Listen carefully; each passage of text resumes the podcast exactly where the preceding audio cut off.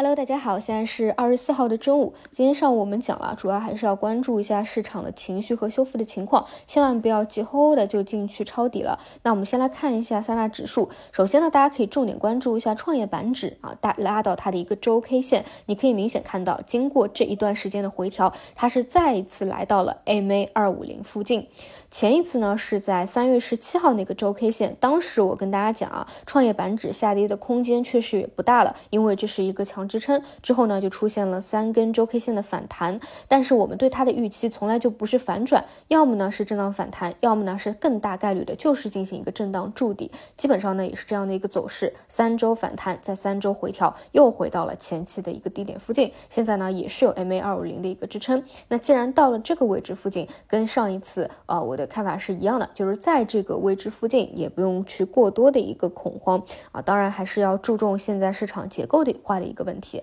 然后再来看到科创板、科创五零、科创五零这三周 K 线的一个调整呢，基本上把四月七号那个突破的大阳线啊给收复回去了。下方呢目前还有一个缺口的支撑，整体来说还是三大指数里面啊相对来说走的会比较更为强势的，有拉升有回调也都是比较正常的。接着呢再来看上证指数，实际上上证指数是非常失真的啊，但是呢作为一个啊大家也都是会参考一个情绪的指标吧，我们还是要去不断的分析。上午也给给大家。讲过，这里有两种预期。第一种预期呢，就是能够在三千三百点附近企稳啊，至少有个弱反弹；要么呢，就是可能要去看再次重新回到前期大箱体的一个底部，再去做震荡蓄势，直到未来真正能够有一个反转信号的一个出现。那今天呢，先是一个弱修复啊，弱反抽以后直接下杀，临近午盘，随着前期的主线数字方向啊，相对来说稳定住了一个情绪，又回到了一个拉升。整体来看啊，它更。更多是偏向于一个盘整的走势，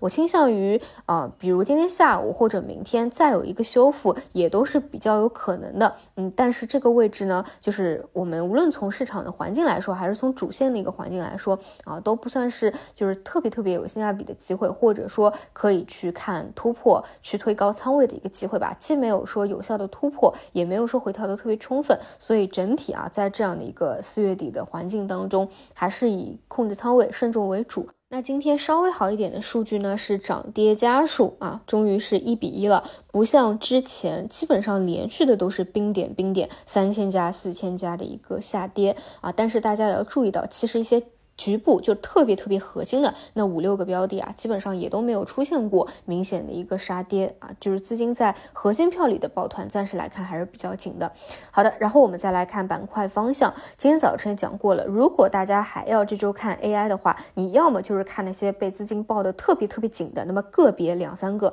要么呢就是看游戏项。今天游戏项也是逆势表现最好的一个方向，原因无非就这么几个。我其实觉得最重要的，就我早晨给大家讲理由的时候最重。重要的是，因为有几个重点的游戏公司会在这周披露业绩啊，这一点是一个看点吧。另外就是基金的持仓相对来说还是比较低的，再加上大家都知道的应用端它是变现速度。最为快速的啊，所以呢，今天又是有个很好的表现嘛。这一点呢，我还是参考这个游戏 ETF 的一个走势啊。基本上今天这么一个阳线出来，又回到了前期的一个高点位置。那能不能够突破，是如果你有这个方向的话，要这两天要去注重的一个点，以及呢自己要去看一下啊，就这些重点的 AI 加的游戏公司出业绩以后，资金是给到怎么样的一个反馈？是机构继续介入呢，还是说因为又到了前期的高点而出现一个兑现的一个走势？接着呢，我们再来说回芯片半导体，今天那个走势呢，相对还是比较弱势的，整体还是在一个调整的周期当中。这一块呢，依旧是得耐心等市场什么时候再去做一个修复。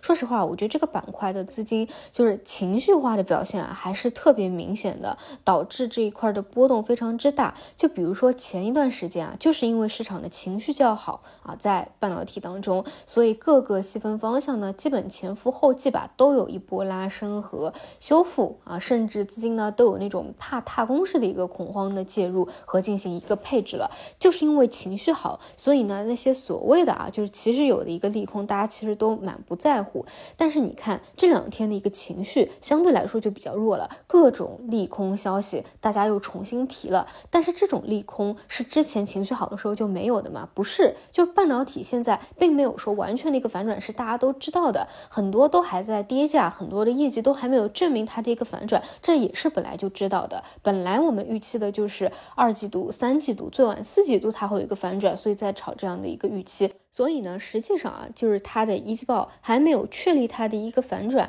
也都是非常正常的。有个别是确立反转的，比如说像 CIS 的维尔啊，像之前的存储芯片啊，这些是比较啊名名牌名牌的，这个是大家都知道的。其他的一些呢，本来就没有看得很清楚，所以没有证实它一季报的一个拐点是本来就在预期之中的。像这种呢，就是在情绪好的时候，大家不会在意啊，就一一一涌而上啊，各个细分都拉升。那么到了这个业绩期，再加上有一定的获利盘了。然后再有一个业绩释放啊，大家觉得开出来不太好，那就会有这样的一个回调啊。我是觉得不用去，就是如果你是看长啊，不用去过度的做一个解读。如果说你是想找机会后面再去做的，那你等这一波的业绩的利空释放干净，我觉得是比较好，在比较好的一个机会吧。整体来说这一块还是原来的那句话啊，一定是看长做长的，不是来去看短线的。因为从最开始看的预期就是三季度、二季度，最晚四季度进行一个反转嘛。那第一波你可以理解为是受到计算机和 AI 的影响，提前拉起来了一波，然后后面还是期待呃未来哪一个时间点它可以走出自己的一个周期来吧。所以看长做长啊，其实也不用特别悲观，整体估值还是比较低的。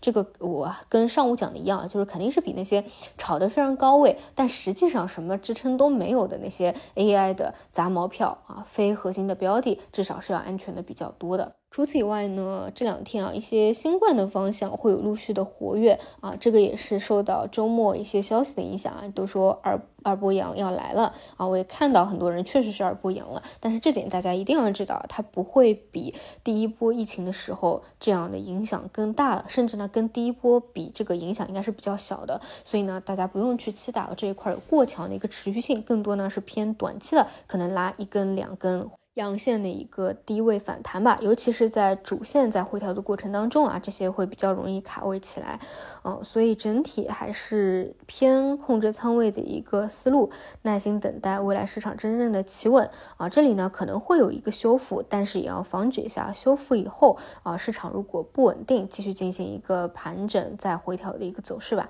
好的，以上就是今天的午评内容，那我们就晚上再见。